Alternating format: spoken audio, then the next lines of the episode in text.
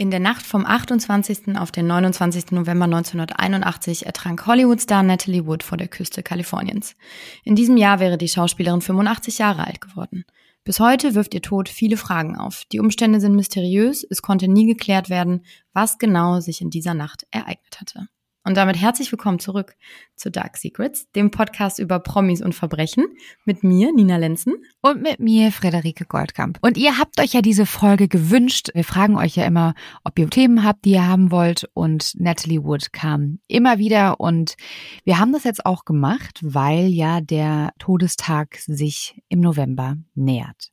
Natalie Wood wurde am 20. Juli 1938 als Natalia Zakarenko in San Francisco geboren. Sie war eine US-amerikanische Schauspielerin, eine sehr erfolgreiche, und sie erreichte in den 50er und 60er Jahren mit Filmen wie Denn sie wissen nicht, was sie tun, an der Seite von James Dean und West Side Story große Popularität und wurde unter anderem auch mit drei Golden Globes ausgezeichnet. Natalie Woods Eltern waren aus Russland in die USA eingewandert und die Arbeiterfamilie lebte in eher ärmlichen Verhältnissen. Und Natalie wurde von ihrer Mutter schon sehr früh zu einer Filmkarriere ermutigt oder gedrängt, wie man das vielleicht auch sagen möchte. Und Natalie ist die mittlere von drei Geschwistern. Sie soll, so sagt ihre Mutter, als Kind immer zu gerne gesungen und getanzt haben. Und deswegen glaubte auch ihre Mama, dass ihre Tochter es irgendwann sehr weit bringen würde. Und so stand Natalie das erste Mal vor der Kamera mit nur vier Jahren. Und 1944 zieht die Familie dann nach LA und dann bekommt in tatsächlich Natalie auch schon die erste große Rolle oder beziehungsweise wichtige Rolle 1946 im Film Morgen ist die Ewigkeit. Danach kriegte sie auch direkt im zweiten Film ihre große erste Hauptrolle im Weihnachtsklassiker Das Wunder von Manhattan, in dem sie die Tochter von Maureen O'Hara spielt. Mit diesem Erfolg wurde sie halt wirklich zu einem der erfolgreichsten und beliebtesten Kinderstars in Hollywood. Ne? Und da habe ich mir auch mal wieder drüber nachgedacht. Das ist ja auch so eine Branche, diese Kinderstars. Ne? Schon so eine Karriere in sich vor allem ist das ja irgendwie, wenn man jetzt mal so richtig bekannte Beispiele auch nimmt, so unserer Zeit gerade, das ist ja mhm. Fluch und Segen zugleich. Also ich kenne, glaube ich, keinen Kinderstar, der nicht irgendwie mal komplett abgeschmiert ist und irgendwie komplett abgestürzt ist, Drogen genommen ja. hat, wie auch immer. Also Britney Spears, keine Ahnung, hier, wie hieß der nochmal, Amanda, ich habe den Namen vergessen, aber es gab so eine Kinderschauspielerin auch, die jetzt irgendwie immer in Rehab ist und so. Die oh. sind ja alle, ah, du weißt meinst, du, wen ich meine? Ja, äh, wie heißt sie? Heißt sie Amanda Baines? Ja, irgendwie so, ja, genau, genau. Die, ja, ich weiß, die fand ich nämlich auch ganz toll ja, Lindsay Lohan, ja. Drew Barrymore. Aber weißt du, wer es wirklich nach außen hin gut hinbekommen hat? Ryan Gosling. Stimmt. Ja, ja stimmt. der war ja auch in diesem Mickey Mouse Club oder wie das hieß. Richtig, ja. Und viele von denen ist das Problem ja auch, dass dieser Wechsel von Kinderstar zum Teenie bzw. zur Erwachsenenkarriere für viele nicht hinhaut. Ja, das ist und natürlich auch ein Druck. Also ich meine, überleg mal, als kleines Kind so einer Aufmerksamkeit und so einem mhm. Druck ausgesetzt zu sein. Ich kann mir vorstellen, dass das so psychologisch gesehen total normal ist, dass dann auf einmal irgendwie was durchbrennt ne, im ja. wahrsten Sinne des Wortes. Allein die Tatsache, du bist ja auch nur von Erwachsenen immer umgeben. Ich mhm. glaube auch nicht, dass das für Kinder so gut ist. Ich meine, sie war schon mit vier Jahren. Das heißt, mit sechs Jahren hat sie den ersten großen Film gemacht, musste schon Deutsch lernen. Und dann bist du immer nur von Erwachsenen umgeben. Und ich glaube, das ist halt auch nicht gut. Die Kinder müssen ja auch mal rausgehen, spielen und einfach ein bisschen unbedarft sein. Und auch tatsächlich kam dann irgendwann auch die Lehrerin immer mit ans Set, damit sie halt lernt, auch eine schulische Ausbildung macht. Ne? Aber ihr gelang tatsächlich dieser Schritt von Kinderstar zum Teenie-Idol sehr gut, denn in dem Film, denn sie wissen nicht, was sie tun, an der Seite von James Dean, spielte sie die Rolle der Judy und kam tatsächlich da ihre erste Oscar-Nominierung als beste Nebendarstellerin und den Golden Globe als beste Nachwuchsdarstellerin. Und da war sie 16 hatte sie ihre erste Oscar-Nominierung. Das ist halt schon Wahnsinn. Und der Film bekam so oder so schon enorme Aufmerksamkeit, weil James Dean kurz vor der Uraufführung gestorben war. Dann habe ich nochmal kurz geguckt. Also James Dean starb ja mit 24 Jahren. Ich finde das immer so krass. Mit 24, was sie schon von der Karriere hingelegt haben, was das schon für Idole sind in dieser kurzen Zeit. Und ich frage mich immer mit meinen 30 so, wie haben die das gemacht? ja? Also das ist ja irre. 24 Jahre und schon Idol und wahrscheinlich, das liegt ja auch ganz oft damit zusammen, wie sie sterben und James Dean ist bei einem Autounfall gestorben und auch da ist bis heute die genauen Details des Unfallhergangs nicht geklärt und tatsächlich gibt es da auch natürlich zahlreiche Spekulationen und Theorien und manche in der Presse sprechen da auch von einem dunklen Geheimnis. Aber vielleicht können wir dazu mal an einer anderen Stelle genauer eintauchen in die Geschichte. Und auf jeden Fall zurück zu Natalie sie war dann halt mit dem legendären James Dean direkt auf Augenhöhe und ab dem Zeitpunkt könnte man davon sprechen, dass sie anfing, zu den Hollywood-Größen zu gehören und auch manch vielleicht sogar eine Hollywood-Ikone zu sein oder zu werden. 1956 wurde ihr ein Mann vorgestellt, der ihr Leben verändern sollte. Sie war 18, als sie dann den 26-jährigen Robert Wagner kennenlernte. Und sie war hin und weg, das sagte ihre Schwester zumindest. Und Robert war charmant und gut aussehend. Und es soll wohl direkt am ersten Abend gefunkt haben. Und sie verfiel seiner liebevollen Art. Und mit ihr hatte er halt eine der gefragtesten Hollywood-Schauspielerinnen an seiner Seite. Also seine Karriere war eher ein bisschen holprig. Sie war der Star, aber die beiden waren bis über beide Ohren ineinander verliebt und am 28.12.1957 haben sie geheiratet. Und ich habe mir eine Doku angeschaut und da hat eine in der Doku gesagt, Robert hat ihr all das gegeben, was sie zu Hause stets vermisst hat. Also dieses ganze Zärtliche. Und das gab es wohl bei ihr zu Hause nicht. Und in Robert hat sie all das gefunden, was sie halt in ihrer Kindheit nicht hatte. Und ich sage das deswegen so ein bisschen vorsichtig, weil ich habe da nicht sehr viele Quellen drüber gefunden. Also in dieser einen Dokumentation hat es halt eine Wegbegleiterin gesagt, aber ich konnte darüber jetzt keine weiteren Artikel finden. Aber was man weiß, ist, dass ihre Mutter sie von einem Casting zum nächsten geschleppt hat und natürlich sehr darauf konzentriert war, aus ihrer Tochter einen Superstar zu machen. Und tatsächlich soll es so gewesen sein, dass Natalie natürlich als Kinderstar in den 40er Jahren bereits ihre Familie ernähren musste. Die Familie kam aus ärmlichen Verhältnissen und Natalie hat das Geld mit nach Hause gebracht und nicht ihr Vater. Und tatsächlich wurde ihr im Grundschulalter schon eingebläut, dass wenn sie diese oder jene Rolle nicht bekäme, man ihrer Schwester nichts zum Anziehen kaufen könnte. Und das ist natürlich auch ein wirklich enormer Druck, der da auf so jungen Schultern lastet. Und 1955, also zwei Jahre vor ihrer Ehe mit Robert Wagner und auch zu der Zeit, als sie mit James Dean zusammengearbeitet hat, ist dann etwas passiert, was Natalie ihr Leben lang geprägt hat. Und bisher war es immer nur ein dunkles Gerücht in Hollywood und es wird wahrscheinlich auch nie mehr wirklich bestätigt werden. Aber Natalie Wood soll von Kirk Douglas, das ist der Vater von Michael Douglas, sexuell missbraucht worden sein. Und das behauptet ihre jüngere Schwester Lana Wood. Und sie erhebt diese Vorwürfe in ihren Memoiren Little Sister, My Investigation into the Mysterious Death of Natalie Wood, also zu Deutsch Kleine Schwester, meine Nachforschungen über den mysteriösen Tod von Natalie Wood. Und laut Auszügen aus diesem Buch ereignete sich der angebliche Übergriff bei einem Treffen der beiden Schauspieler im Sommer 1955 im Hotel Chateau Marmont in Los Angeles. Übrigens, in diesem Hotel muss der Shit abgegangen sein.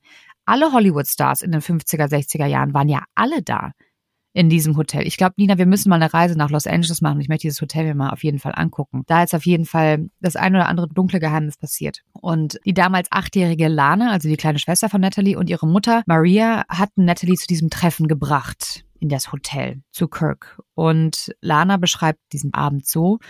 Ich erinnere mich, dass Natalie besonders schön aussah, als meine Mutter und ich sie an jedem Abend am Eingang der Chateau Marmont absetzten. Ihre Mutter habe das Treffen arrangiert, weil sie gedacht haben soll, dass Natalie viele Türen geöffnet werden könnten, wenn er ihr nur mit seinem berühmten, gut aussehenden Kopf zunickt. So schrieb die Lana Wood das in ihrem Buch. Und weiter schreibt sie, es schien eine lange Zeit zu vergehen, bis Natalie wieder ins Auto stieg und mich aufweckte, weil sie die Tür zuschlug. Und sie sah schrecklich aus. Sie war zerzaust und sehr aufgeregt, und sie und Mom begannen intensiv miteinander zu flüstern. Lana konnte damals nicht wirklich hören oder verstehen, was sie sagten, weil sie noch zu klein war und hinten saß. Offensichtlich war nur für die kleine Schwester, dass ihrer Schwester Natalie etwas sehr Schlimmes zugestoßen war.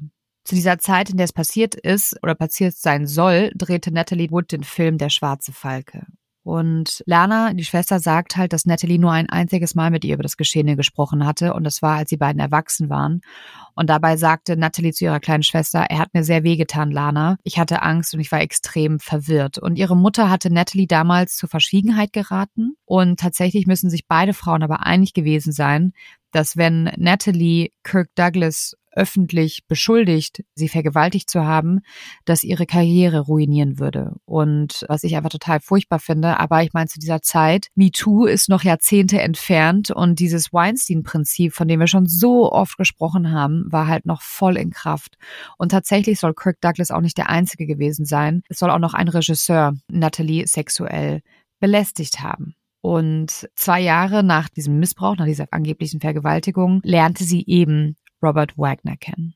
Und mit ihm sollte dann sozusagen alles besser werden ich finde das schon irre, wie jung sie war. Ich meine, sie war 16, die erste Oscar-Nominierung und innerhalb von zwei Jahren dreht sich dein komplettes Leben. Du kriegst eine Oscar-Nominierung, dann passiert dir wahrscheinlich eines der schlimmsten Sachen in deinem Leben. Du wirst von einem Superstar sexuell missbraucht und dann lernst du die große Liebe deines Lebens kennen. Also ich kann mir einfach nur vorstellen, dass diese Zeit für Natalie wirklich ja eine Achterbahnfahrt der mhm. Gefühle ist. Sie wirkte also wenn ich es jetzt so rückblickend schaue, nicht sehr gefestigt. Mhm. Ne? Und, ja, wie ähm, auch, ne, mit all dem, was, also ich meine, das verkraftet man ja, glaube ich, als erwachsener, gefestigter Mensch schon sehr schwer. Und wenn einem dann in so jungen Jahren schon solche Dinge zeitweise widerfahren, kann ich mir nicht vorstellen, dass man da irgendwie auch nur ansatzweise gefestigt rausgeht aus der Geschichte. Ja, und so war es halt auch, dass ihre Ehe mit Robert Wagner natürlich auch turbulent war. Also die beiden versuchten eine Familie aufzubauen, ein Vorhaben natürlich, das auch sich auf ihre Karriere erschwerend wirkte und auch durch eine angebliche Affäre, die Natalie gehabt haben soll, und zwar mit Warren Beatty. Und das Witzige ist, wenn man diese ganzen Männer mal googelt, man kennt die halt alle, ne? Das ist echt krass. Das war mir so gar nicht, mir sogar überhaupt nicht Alles bewusst. so Ikonen damals, ne? Also wenn man, ich glaube, wenn meine Mutter jetzt den Podcast hört, schreit sie auf und sagt, ja klar, ne, ja. so. Das ist natürlich jetzt nicht unsere Zeit gewesen, aber wie du sagst, wenn man die dann googelt, dann hat man genau wieder ein Bild vor Augen. Ja. Ja, und wie gesagt, ne, also die wollten eine Familie aufbauen, aber die Karriere von Natalie kam hier halt dazwischen und dann halt auch diese Affäre mit Warren. Und die beiden lernten sich bei Dreharbeiten kennen. Zu dem Zeitpunkt war sie natürlich mit Robert Wagner noch verheiratet, aber sie trennten sich dann auch 1961, Robert und Natalie. Und manche munkeln, ob es tatsächlich wegen der Affäre mit Warren Beatty war oder aus anderen Gründen. Es gibt tatsächlich auch noch eine andere Seite der Story, die sagt, der Grund für die erste Trennung der beiden ist, dass Natalie Robert in Flagranti erwischt hat, aber mit einem anderen Mann. Oh. Ja, also wir werden es nie, nie wissen, was da genau passiert ist, warum die beiden sich getrennt haben, aber Fakt ist, sie haben sich dann geschieden. Und nach der Trennung begab sich Natalie in Therapie und nahm oft fünfmal pro Woche an Sitzungen teil. Tatsächlich haben beide dann angefangen, sich wieder zu verabreden und heirateten später auch Menschen aber, das sagt Natalie, sie hörten nie auf, sich zu lieben. Kurzer Exkurs zu Robert. Also er heiratete 1963, also auch zwei Jahre später. Das geht immer alles so schnell. Mhm, mhm. Die Schauspielerin Marion Marshall. Die beiden kriegen eine Tochter, Katie. Tatsächlich dann knappe, ich rechne mal kurz, 1971, acht Jahre später, ließen die beiden sich wieder scheiden parallel, also Natalie hat sich ein bisschen mehr Zeit gelassen, jemand Neuen zu heiraten. Natalie hat dann 1969 nochmal geheiratet, und zwar den Filmproduzenten Richard Gregson. Auch sie bekam eine Tochter, Natascha, die 1970 geboren wurde. Tatsächlich aber trennen sich äh, Richard und Natalie nur ein Jahr später, weil Natalie wohl ein unangemessenes Gespräch zwischen Gregson und seiner Sekretärin belauscht hatte. Und äh, Natalie behauptet halt, die Trennung sei einvernehmlich gewesen. Und dann trennen sie sich. Wir sind bei 1971, haben sie sich getrennt. 1972, also nur ein Jahr später, heiraten Natalie Wood und Robert Wagner nochmal. Und das nur drei Monate nachdem ihre zweite Scheidung durch war. Und das ist so ein bisschen wie Jennifer Lopez und Ben Affleck, ne? Sie waren das Traumpaar, haben sich getrennt, alle waren am Boden zerstört, sie haben ein neues Leben geführt, haben Kinder gezeugt mit anderen Leuten und finden dann wieder zueinander. Ich hoffe ja immer noch, dass das bei Brad Pitt und Jennifer Aniston auch so sein wird, wahrscheinlich nicht. Und genauso war das halt damals auch, ne? Die Presse, alle waren hellauf begeistert, dass Natalie Wood und Robert Wagner wieder zusammen waren und dachten so, oh Gott, das ist doch das perfekte Happy End für ihre Liebesgeschichte, für ihr Märchen. Diese Beziehungen werden ja auch immer so krass aufgebauscht, als wäre eine Hollywood-Beziehung wesentlich romantischer, wesentlich toller als eine normale Beziehung, was ja absoluter Quatsch ist, wie wahrscheinlich auch hier im Laufe der Folge noch erfahren werden. Und tatsächlich war es auch so, daran erinnert sich Natalie auch, hatte sie mal im Interview gesagt, dass Freunden ihr sagten, hör zu, mach mal langsam, sie sollte mal die Notbremse ziehen und einfach mal ein bisschen ruhiger das Ganze angehen und nicht jetzt direkt wieder in die nächste Ehe sich stürzen. Aber da hat sie natürlich nicht drauf gehört und sie sagte halt mal zum People Magazine, als sie sich getroffen hatten, also das erste Mal, standen beide noch unter Schock. Sie sprachen darüber, was mit ihren Ehen geschehen ist und Natalie merkte einfach, dass aus Robert ein richtiger Mann geworden wäre. Und sie glaubt, dass die Zeit, die sie in den Jahren dazwischen getrennt waren, für ihre Wiederannäherung ganz, ganz wichtig war und dass sozusagen das die beiden wieder zusammengebracht hat. Für mich klingt es ein bisschen so, wir standen beide unter Schock und dann waren sie kurz danach wieder verheiratet, so als würden die beiden nicht alleine sein können. Und haben gemerkt, oh Gott, unsere Ehen waren ganz, ganz schrecklich. Ach, mit uns beiden hat es auch eigentlich ganz gut funktioniert. Komm, wir, wir machen es wieder. Also so, äh, das interpretiere ich jetzt mal da hinein. Bist ne? unromantisch. Stell dir mal vor, irgendwie die haben schon. sich aus den Augen verloren und haben dann irgendwie gedacht, okay, unsere Ehe hat nicht funktioniert. Wir versuchen es jetzt mit anderen Menschen. Das hat auch nicht funktioniert und auf einmal treffen die sich wieder und merken, wir lieben uns einfach immer noch voll doll. Ja, kann auch sein. Vielleicht war es auch so romantisch. Die romantische Nina hier. Die romantische Nina. Sie ist ja, selten da, aber so. manchmal kommt sie. Auf jeden Fall, was ich halt ganz schön finde, ist, durch diese erneute Heirat entstand ja eine ziemlich große Patchwork-Familie. Und diese Patchwork-Familie soll unglaublich gut funktioniert haben. Und es gibt eine Wagner Wood Villa in Beverly Hills. Ich finde so geil. Vielleicht gibt's ja auch irgendwann mal eine Goldkamp Kuttig Villa. Ich würde ähm, lieben. Ja, ich auch. Und das war so ein bisschen das Zentrum des gesellschaftlichen Lebens von Hollywood. Es gab Soirees, Sean Connery ist da ein- und ausgegangen, Laurence Olivier, Gregory Peck. Und die waren einfach immer alle da. Und was ich halt so schön finde, dass scheinbar dieses Patchwork-Thema damals schon so gut funktioniert hat und die einfach echt eine große Happy Family waren. Und sie waren halt, wie gesagt, das Hollywood-Traumpaar. Nach außen, doch nach innen sah das auch oft anders aus, weil und ich bin da jetzt in meinem Teil nicht groß drauf eingegangen, weil ich habe das wirklich nur in einer Quelle gefunden und in keiner Doku wurde das angesprochen, die ich mir anschauen konnte. Vielleicht gibt's noch irgendwelche Dokus aus Amerika, zu denen ich keinen Zugriff habe. Aber angeblich war sie tatsächlich gar nicht so glücklich, denn angeblich war sie alkohol- und tablettenabhängig. Hm. Und hatte sogar auch schon einen Selbstmordversuch hinter sich. Also nach außen wieder ne Haiti-Tai, Hollywood Glam und nach innen sieht's alles ganz anders aus. Und ich kann mir das vorstellen mit dieser Alkohol- und Tablettensucht, weil, was du ja auch gerade meintest, Nina, ne? Diese Kinderstars, fast alle von denen haben irgendwann mal was mit Drogen zu tun gehabt. Drew Barrymore war mit 13 drogenabhängig. Also kann das schon sein, dass sie eine Abhängigkeit hatte zu Alkohol und Tabletten. Zum Selbstmordversuch kann ich nicht viel sagen, aber vielleicht hängt es ja da auch irgendwie mit zusammen. Und ich kann mir das, wie gesagt, sehr gut vorstellen, dass das alles nicht so easy ist. Und es würde uns ja auch jetzt nicht überraschen mit all den Folgen, die wir gemacht haben, dass sie tatsächlich da Probleme hatte, psychische Probleme, mit denen sie zu kämpfen hatte. Und was ihr auch wahrscheinlich nicht so leicht fiel, war, dass mit dem Älterwerden ihre guten Rollen ausblieben und plötzlich Robert der Star war. Also sie haben sich das erste Mal verliebt, als sie der Superstar war und er war einfach ein Moderator oder ein TV-Serienstar und jetzt drehte sich langsam das Blatt und sie bekam keine Rollen mehr, hat sich aber auch äh, laut der Kinder einfach liebevoll auch um die Kinder gekümmert und er war halt der Star. Tatsächlich hatte sie dann aber auch wieder ab und zu Filmprojekte und so kommen wir auf Christopher Walken. Natalie und Christopher Walken arbeiteten an einem Film zusammen und zu der Zeit war Christopher Walken der Hollywood-Star. Er wurde gerade tatsächlich mit einem Oscar ausgezeichnet und sah früher wirklich sehr, sehr gut aus. Er hat ein sehr kantiges, sehr markantes Gesicht und es gibt Bilder von den beiden am Strand, wie Natalie Christopher Walken anstrahlt und die beiden am Lachen sind. Also die beiden müssen sich unglaublich gut verstanden haben. So gut oder zu gut vielleicht, weil ihr Mann scheint eifersüchtig gewesen zu sein. Und so eifersüchtig, dass er die beiden auch mal am Set besuchte. Am Thanksgiving-Wochenende 1981 lud das Ehepaar also Natalie und Robert, Christopher Walken auf ihre Yacht ein, um einfach ein schönes Wochenende unter Freunden zu verbringen. Ein Wochenende, über dessen Abläufe bis heute diskutiert wird. Nina.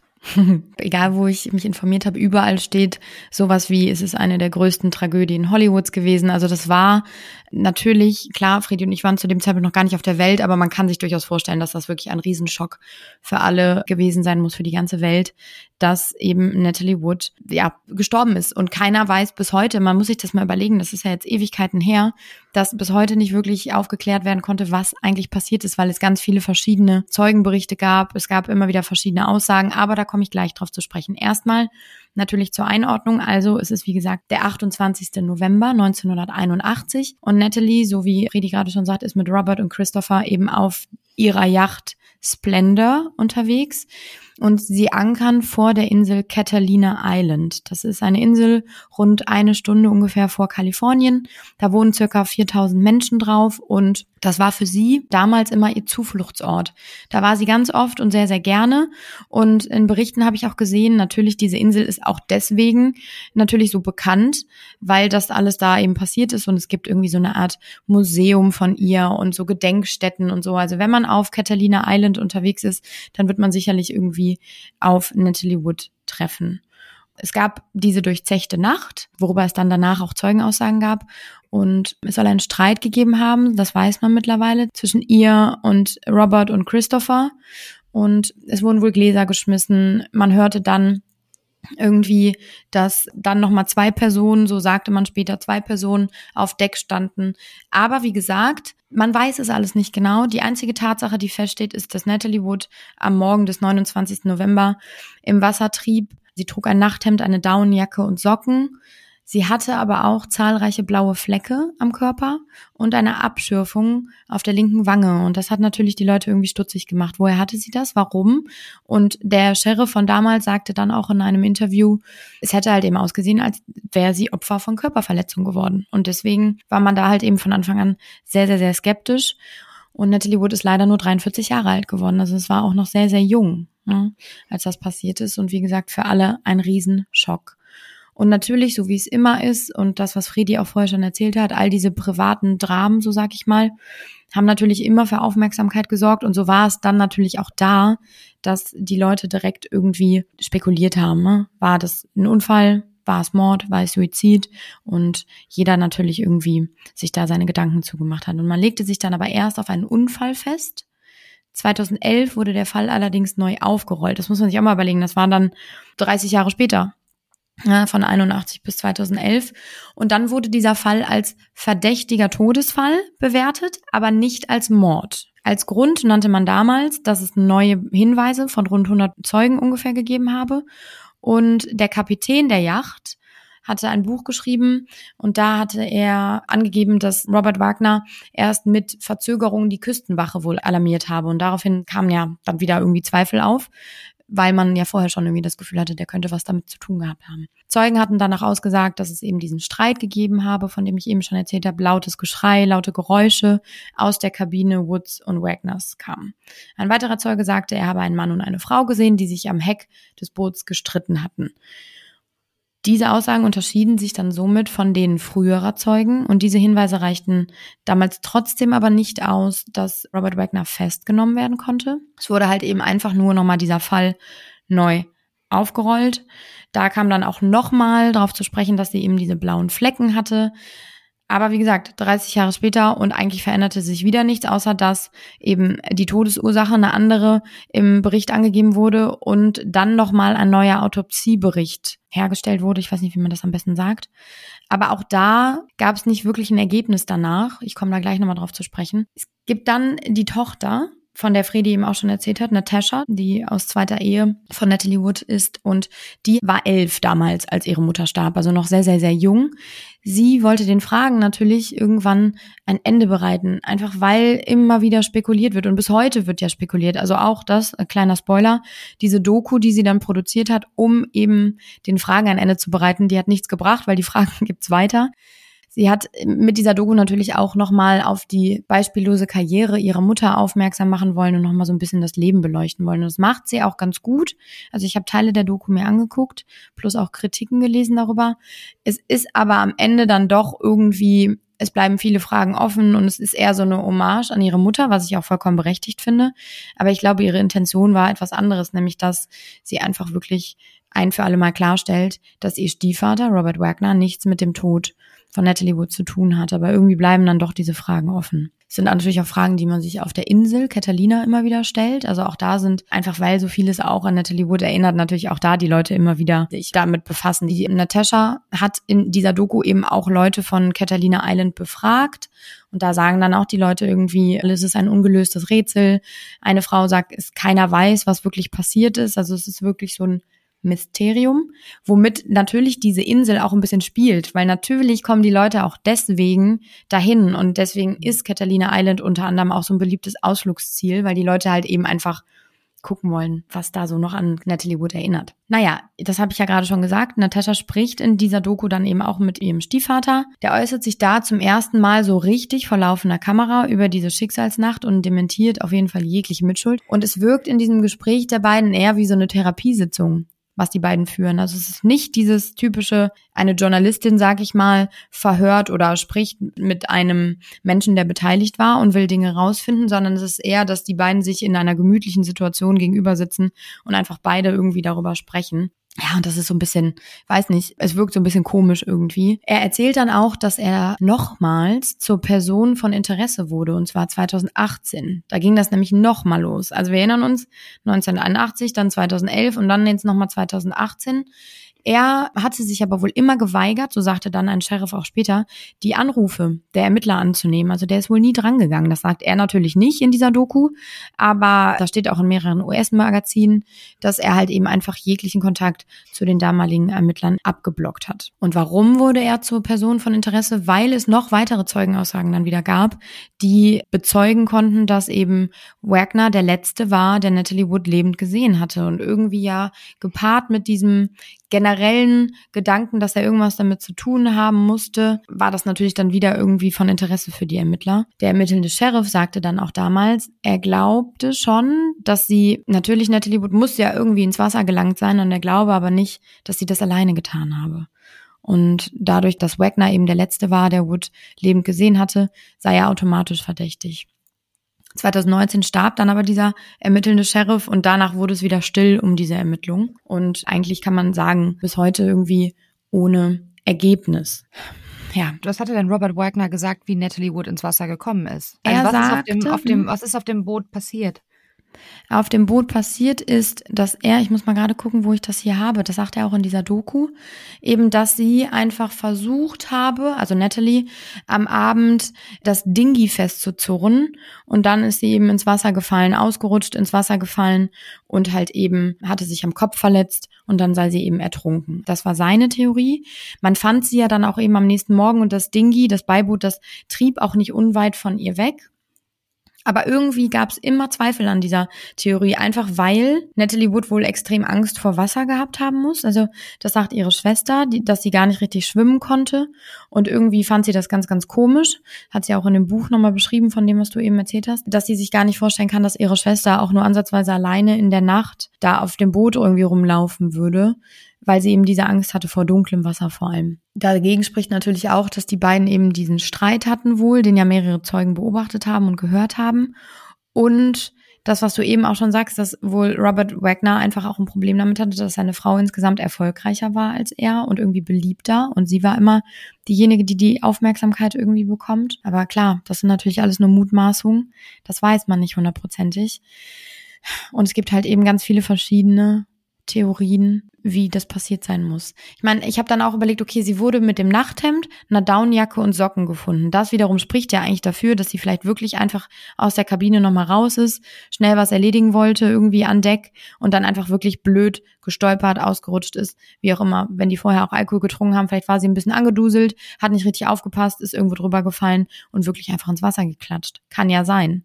Kann natürlich aber genauso sein, dass die zwei einfach diesen Riesenstreit hatten, vorher schon in der Kabine waren, dann draußen weiter gestritten haben, deswegen war sie so angezogen und dann hat er sie einfach im Affekt ins Wasser gestoßen. Und die hatten diesen Streit, weil er eifersüchtig war oder warum? Das weiß man halt eben nicht. Ne? Also es muss wohl, das sagen auch Anwohner der Insel, immer wieder zu lauten Streits zwischen den beiden gekommen sein. Also wie du eben auch sagst, es war halt nicht diese perfekte Bilderbuch-Ehe, mhm. sondern die sind schon echt aneinander gerasselt. Und es ist nicht selten vorgekommen, dass sie in dem, ich sag jetzt mal, in dem Inselpub auch gesehen wurden und da Gläser rumgeschmissen haben. Also das muss wohl tatsächlich sehr hitzig auch gewesen sein, ab und an. Was ja okay ist, das spricht ja nicht dafür, dass er dann jetzt eben seine Frau irgendwie ins Wasser schubsen würde. Aber die, die haben schon da ihre Auseinandersetzungen wohl auch gehabt. Aber es für mich nicht zusammenpasst ist. Ich stelle mir das die ganze Zeit irgendwie vor. Ich weiß, okay, die hatten was getrunken, sind auf dem Boot, streiten sich. Wahrscheinlich haben die sich irgendwie gestritten, weil, also ich hatte nämlich noch gelesen, am Abend zuvor waren die auch was trinken mit Christopher oder beziehungsweise die hatten sich irgendwie gestritten, ich weiß nicht, auf jeden Fall war Genau, die hatten sich am Abend zuvor schon mal extrem gestritten und Natalie Wood hat dann den Kapitän gefragt, hör zu, kannst du bitte das Dingi, also das Beiboot, äh, fertig machen? Ich würde gerne an Land gehen. Und dann hat er das fertig gemacht und hat sie dann an Land gebracht. Dort hat sie sich dann mit Christopher Walken in einer Bar getroffen und die haben dann wohl echt eine gute Zeit gehabt und haben viel gelacht und irgendwann soll Robert Wagner dazugekommen sein und soll es auch gesehen haben und war natürlich dann tierisch eifersüchtig. Mhm. Angeblich, ne? Und dann haben die sich dann an, in der Tatnacht oder in der Nacht, wo das passiert ist, gestritten, weil ich frage mich die ganze Zeit, wo kommen die Schrammen her, wo kommen die blauen Flecke her? Mhm. Kommt das daher, dass sie ausgerutscht ist? Und dann hat das keiner. Also viele sagen ja, die haben sie gesehen am hinteren Deck draußen. Genau. Und er sieht ja dann, wenn sie ausrutscht, würde ihr ja helfen. Was ich halt komisch finde, ist diese Tatsache, dass er okay, sie streiten sich, das weiß man. Und dann irgendwie landet sie im Wasser. Und wie ist sie im Wasser gelandet? Und mhm. dann gibt's ja diese eine Version, dass, wie du schon sagtest, dieses, dass er ganz lange gebraucht hat, um die Küstenwache anzurufen. Das finde ich übrigens super verdächtig, weil da, laut der Theorie, wo er ja so lange wartet, ist ja die Theorie, dass sie in das Beiboot gestiegen ist, um wegzufahren, weil sie sauer ist, weil sie es ja davor die Nacht auch gemacht hat, an Land zu fahren. Aber sie ist ja nie alleine ins Beiboot gestiegen und scheinbar soll es in der Nacht ja auch so super gestürmt haben und sie soll ja so Angst vom Wasser gehabt haben, als ob sich dann Hollywood-Star in Socken und im Nachthemd in so ein Boot setzt und das fährt. eher so nach einem überstürzten Abhauen irgendwie, ne, dass sie da weg wollte. Ja, aber das kann ich mir nicht vorstellen, weil die, die Schwester sagte nämlich auch in dem Interview mal, dass Natalie noch nicht mal in Unterwäsche oder in Nachtwäsche Post holen gehen würde. Hm. Als ob sie dann so auf ein Boot steigen würde, vor allem wenn sie Angst hat vor dunklem Wasser, dann steigst du ja nicht nachts betrunken oder angetrunken in so ein Boot. Und deswegen, das finde ich mal so super verdächtig. Diese Version, die finde ich, macht für mich überhaupt keinen Sinn. Und ich finde es so krass, dass die dann da so lange sitzen und dass der wirklich so lange wartet, bis er die Küstenwache ruft, um zu sagen, meine Frau ist weg. Hm. Ja, zumal eben, ne, also wir merken das ja schon selber gerade in der Diskussion, dass man eigentlich immer darauf zurückkommt, dass das irgendwie schon komisch alles ist. Und er hatte auch, er, also Robert Wagner hat 2008 eine Biografie geschrieben, da hat er zugegeben, dass er und Natalie in besagter Nacht einen Streit hatten. Also das steht außer Frage. Aber er blieb immer dabei, dass ihr Tod ein Unfall war und sagte dann auch nochmal, er würde diesem neuen Autopsiebericht, der ja dann auch kam, da wurde dann das einfach verändert in Tod durch Ertrinken, weitere Umstände irgendwie ungeklärt, irgendwie so hieß es dann. Und er sagte aber, er würde dem nicht weiter irgendwie Beachtung schenken. Er wüsste, dass es ein Unglück gewesen sei. Und wenn jemand sehr berühmt ist, dann gibt es immer andere Mutmaßungen. Das war eben dann seine Erklärung dafür, dass es halt einfach so viele Leute Zweifel an seinen Geschichten auch hatten und immer irgendwie ihn damit in Verbindung brachten. Genauso genauso eben wie Lana, ne, also die Schwester von Natalie, die auch immer noch festhält an der Theorie, dass Natalie eben, sie muss geschlagen oder gestoßen worden sein. Also da ist sie sich sehr, sehr, sehr sicher, dass es nicht einfach nur Natalie irgendwie da blöd ausgerutscht ist. Es gibt auch weiterhin eine Biografin, die wohl in dem Fall auch recherchiert hat, natürlich ganz, ganz lange. Und sie sagt halt eben, dass es nicht wirklich Untersuchungen gegeben habe. Und für sie sei das eine Enttäuschung gewesen, als sie gemerkt hat, als sie die Biografie geschrieben hat, dass das eben einfach alles so unzureichend nur untersucht worden wäre. Und sie macht auch Robert Wagner für den Tod verantwortlich. Und da ist sie nicht alleine mit. Egal, was man irgendwie googelt oder was man irgendwie liest, ist es immer irgendwie, dass die Leute doch das Gefühl haben, dieser Streit, aus welchen Gründen auch immer, sei es jetzt aus Eifersucht, aus, ja, am Ende ist es immer Eifersucht, ob jetzt ein anderer Mann da irgendwie im Spiel war oder die Karriere, die bei ihr besser war, dass die einfach irgendwie da nicht auf einen grünen Zweig gekommen sind, die beiden. Und er dann vielleicht auch im Affekt, ne, es muss ja gar nicht mal irgendwie, das sagte die Schwester auch einmal, dass sie gar nicht glaubt, dass er sie umbringen wollte. Also es war nicht vorsätzlich irgendwie ins Wasser gestoßen und hier bitte weg und hoffentlich stirbt sie, sondern wahrscheinlich tatsächlich eher dann so ein Unfall, den er verursacht hat, aber nicht wollte. Ja. Und was sagt denn Christopher Walken dazu? Der war doch auch mit auf dem Schiff. Da waren ja mhm. drei Männer auf dem Schiff. Mhm. Nicht und viel. Der sagt auch nur, dass es den Streit gegeben hat, genauso wie der Kapitän. Aber ansonsten sind die alle so sehr, halten sich zurück. Es ist ganz, ganz komisch. Und man merkt auch schon so, während ich, also während der Recherche schon, habe ich gedacht, das kann doch alles nicht sein. Das ist doch irgendwie total eigenartig und so unbefriedigend. Und deswegen mhm. kann ich auch total verstehen, dass bis heute ja eigentlich immer wieder diese Zweifel irgendwie aufkommen, wobei man sagen muss, dass im Mai 2022, also jetzt ungefähr vor anderthalb Jahren, also über 40 Jahre nach dem Unfall, wurde dann wirklich offiziell bekannt gegeben, dass Robert Wagner offiziell kein Tatverdächtiger in diesem Fall mehr ist. Das hat 40 Jahre gedauert, bis er sozusagen offiziell entlastet wurde. Aber das bedeutet natürlich auch, dass bis heute einfach wirklich abschließend nicht geklärt ist, was genau passiert ist. Also man weiß immer noch nicht, was ist denn Nein. was die Version? Man, die, man weiß, man sagt wirklich, man weiß nicht, wie sie ins Wasser gekommen ist. Ja, also die Unfall. sagen auch nicht, sie ist gestürzt, weil es würde ja dann nicht erklären, warum das Boot los ist, beziehungsweise sie könnte ja auch ins Wasser stürzen und dann hätte Robert das Boot losgemacht, aber dann hätte er ja mitbekommen, wie sie ins Wasser stürzt. Ja. Da weißt du, was ich meine? Es passt Ja. irgendwie, also Passt nicht zusammen, ne? also ich finde, das Einzige, was für mich zusammenpasst, ist, dass Robert Wagner die, sie im Affekt Mhm. geschubst hat. Mhm. Und dann das Boot losgemacht hat und dann diese ganze Geschichte drumherum erfunden hat. Und weil ich habe nämlich auch gelesen, dass der Kapitän wohl gesagt hat, dass Robert Wagner in der Zeit sehr darauf bedacht war, dass alle drei, also Christopher, er und Robert, dass die alle drei die gleiche Geschichte erzählen. Er hat immer wieder abgefragt, ne?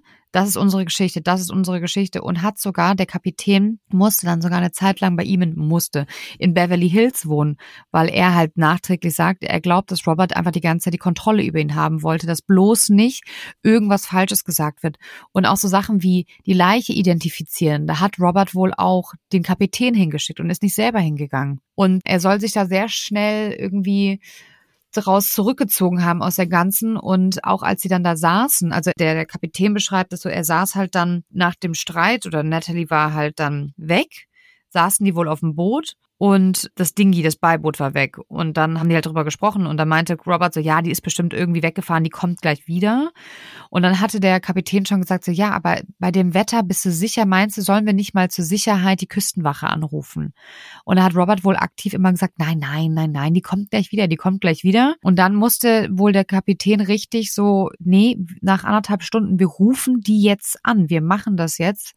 Und alleine das finde ich schon sehr, sehr suspekt. Weil willst du nicht wissen, wo deine Frau ist? Wenn du nachts auf hoher See, es stürmt, du weißt, deine Frau Ja. kann nicht schwimmen, hat Angst vor Wasser und ist offensichtlich nicht auf dem Boot und hat auch noch nie das Dingi gefahren, weiß überhaupt nicht, wie das geht. Würdest du nicht auch die Küstenwache schnell rufen wollen? Also ich finde, das ist Mhm. alles ein bisschen, Ja, auch diese Blutergüsse, ne? Und diese, Ja. diese Verletzung am Körper, die hat sie sich ja auch nicht, sehr wahrscheinlich nicht selbst angetan.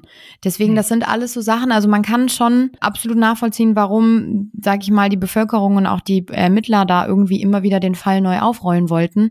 Weil es einfach so, es hinterlässt einem so ein unbefriedigtes, so ein Gefühl von Ungerechtigkeit eigentlich, ne? Weil am Ende steht fest, der Fall bleibt weiterhin offen. Der letzte Autopsiebericht sagt, Ertrinken und andere unbestimmte Umstände. Ich habe jetzt hier den Part gefunden, wie Sie das genannt haben. Und das ist natürlich, also man denkt sich so, das wird ihr auch nicht gerecht irgendwie. Ne? Also man, man wünscht sich für diese Person, für, für Natalie Wood ja eigentlich ein ganz anderes, faires Ende, wo wirklich dann mal so ein Schlussstrich gezogen werden kann. Und ich kann mir nur vorstellen, dass das für Angehörige wie jetzt ihre Schwester auch ganz furchtbar sein muss, ne? dass dieser Fall weiterhin offen ist. Ich verstehe nicht, warum Natascha, also ihre Tochter, zum Beispiel zu dem Stiefvater, also die haben ein ganz inniges Verhältnis, das wird durch diese Doku auch total klar. Und sie möchte am Ende, wird klar, so ein bisschen mit dieser Doku auch ihren Stiefvater entlasten und einfach zeigen, der hat da wirklich nichts mit zu tun. Das kann ja auch sein. Also andersrum ist es natürlich auch ganz furchtbar, wenn du über 40 Jahre lang verdächtigt wirst für etwas, was du nicht getan hast. Aber irgendwie passen halt all die Sachen nicht wirklich irgendwie zusammen. nee, nee, also, oder, ich meine, das Beiboot wurde losgemacht. Ja, oder sie ist halt wirklich betrunken. Mhm. weil sie ja dann davor den Abend waren sie auch schon so betrunken. Und wenn sie auch noch ein Alkoholproblem hatte, war sie vielleicht noch mal mehr betrunken.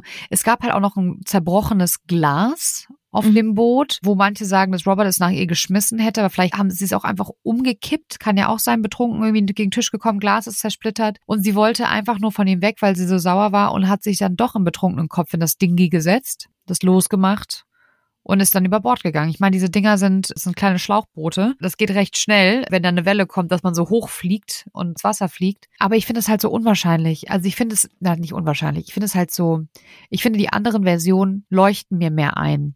Was Mhm. ich mich die ganze Zeit frage, Christopher Walken, Alter, wo warst du? Ja, war er die ganze Zeit am Schlafen in seiner Kabine und hat von dem Ganzen nichts mitbekommen, aber er war halt praktisch auch mit auf dem Boot. Vielleicht hat er sich auch einfach zurückgezogen, weil er wusste, dass er der Auslöser für diesen Streit ist, weil er vielleicht ein bisschen zu viel mit ihr geflirtet hat und hat sich dann in seine Kabine zurückgezogen und hat die beiden nur sich anschreien hören und irgendwann wurde es ruhig. Vielleicht hat er dann gedacht, dass die Natalie wieder in ihre Kabine gegangen ist oder wie auch immer. Also es ist ein bisschen, Komisch alles, ne?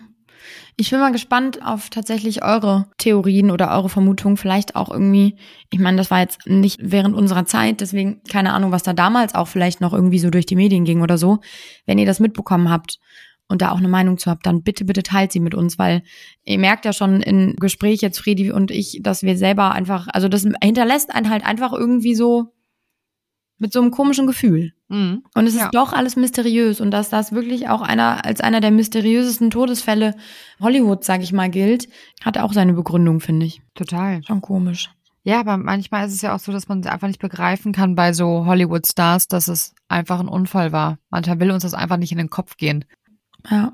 Wusstest du, dass diese Catalina Island damals von dem William Wrigley, von den Wrigley-Kaugummis, so ein riesen Kaugummi-Imperium. Der hatte die damals gekauft, die Insel.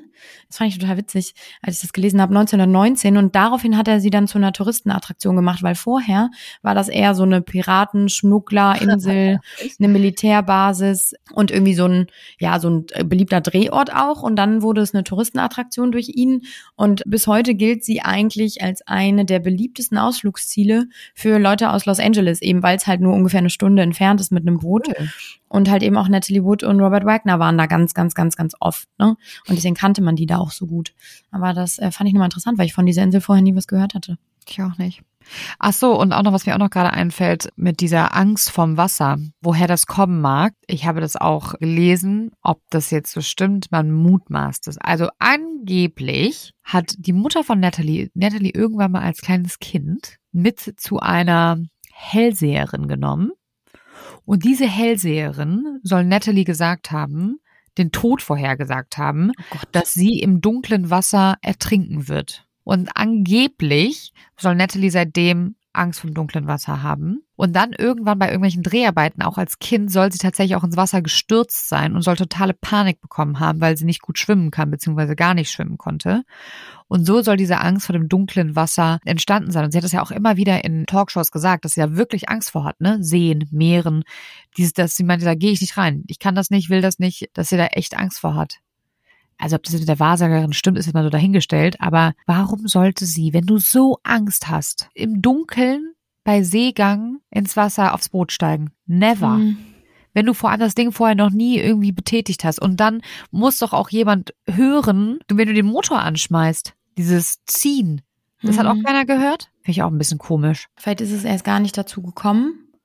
Also vielleicht ist sie einfach wirklich, wollte auf dieses Boot drauf. Es hat so gewackelt, dann ist sie doof ausgerutscht, mit dem Kopf irgendwo aufgeschlagen, ins Wasser gefallen. Das erklärt trotzdem für mich nicht die blauen Flecke. Also ich hänge die ganze Zeit immer wieder an diesen blauen Flecken fest. Und dieser ähm, Inspektor, der gesagt hat, das sieht aus wie Körperverletzung. Körperverletzung, ne? Ja.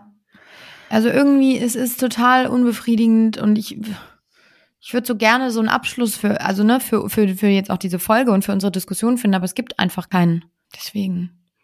Also sehr, sehr mysteriös und irgendwie doch sehr, ja, bleiben halt einfach so viele Fragen zurück. Ja. Lasst uns wissen, wie ihr glaubt, wie Natalie Wood gestorben ist. Ob es ein Unfall war, ob es Mord war, Suizid. Let us know. Und damit entlassen wir euch in den Tag. Macht's gut. Tschüss.